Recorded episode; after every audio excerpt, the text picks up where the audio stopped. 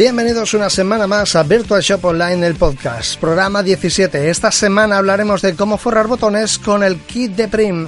Este es el podcast de virtualshoponline.es, tu tienda de manualidades online.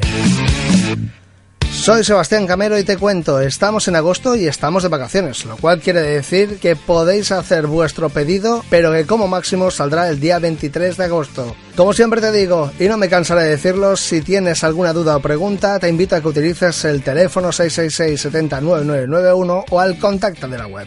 Hace tiempo que quería hablaros de uno de los temas más habituales cuando hacemos patchwork, y es el tema de forrar botones para ello y hace tiempo que tenemos un kit de forrar botones que está simplificando el trabajo de muchas de nuestras alumnas y clientes. El forrar botones a mano o mandárselos como hace algún tiempo a zapateros, mercerías, esto ya pasó a la historia, más aún cuando con este kit Puedes forrar botones en varios tamaños y estilos. Me refiero que no todos tienen por qué tener ojal y que hay algunos que son completamente planos y que se pueden hacer servir para hacer otro tipo de manualidades como puedan ser imanes, como se puedan utilizar para también trabajos de tarjetería, scrapbooking y otras cualquiera que se te puedan ocurrir.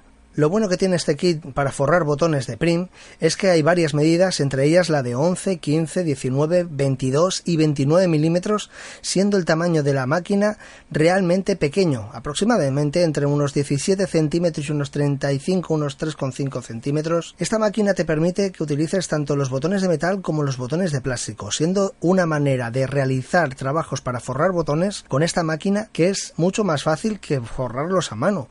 Para que te hagas la idea, eh, eso de forrar botones simplemente nos va a hacer falta el kit de forrar botones, unos botones para forrar, de aquellos metálicos o de plástico, la tela, una tela de patchwork normal y corriente, o bien pues cualquiera que te guste a ti. Yo, al ser posible, si puede ser finita. Y después unas tijeras, simplemente para recortar, para acabar de acicalar un poquito la cosa antes de acabar de montar lo que es el tema del botón. Antes de nada prepararemos lo que es el tema de la tela. Es tan sencillo como que cogeremos lo que es la, uno de los botones y mirando ese diámetro cortaremos en círculo un poquito más, pues no sé si cortamos eh, 3, 4 milímetros más de lo que es el diámetro del botón, pues ya nos serviría. Ahora sí que sí, en cuanto a la tela la cogeremos y pondremos la parte tintada hacia abajo, tocando la máquina. Sabes que la máquina una vez que la abras tendrá dos partes.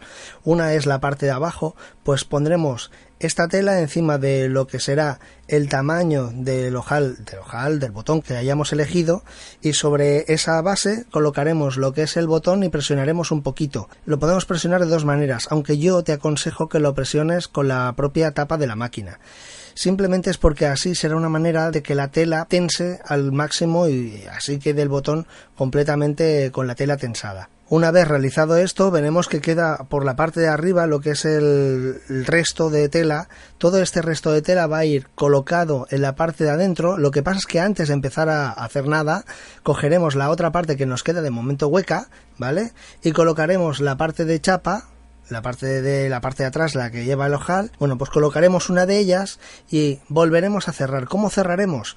Pues lo que habíamos dicho, pondremos la tela lo más adentro posible, machacaremos, pondremos una tapa sobre la otra tapa, haciendo fuerza y cuando hayamos escuchado el clic, a veces suena, a veces no suena. Unos son de clic y otros son de presión. Sea como fuera, una vez que ya lo tengamos los dos hechos, cogeremos y volveremos a eh, separar las dos partes de la máquina. Puede pasar que cuando vas a cerrar tapa con tapa te encuentres de que la tela te sobra por todos lados porque el botón es pequeño o porque cuando has hecho el diámetro, has recortado el diámetro te ha salido demasiado largo.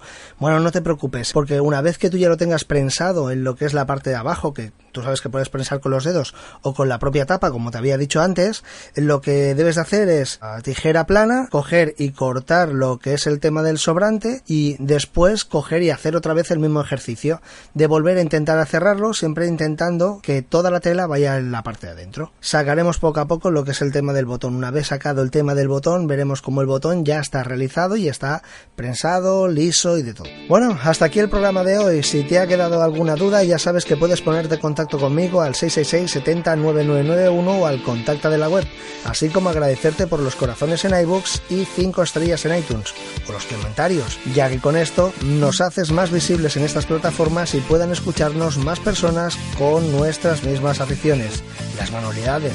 Un saludo de Sebastián Camero y nos reencontramos la próxima semana aquí en Virtual Shop Online, el podcast. Adiós.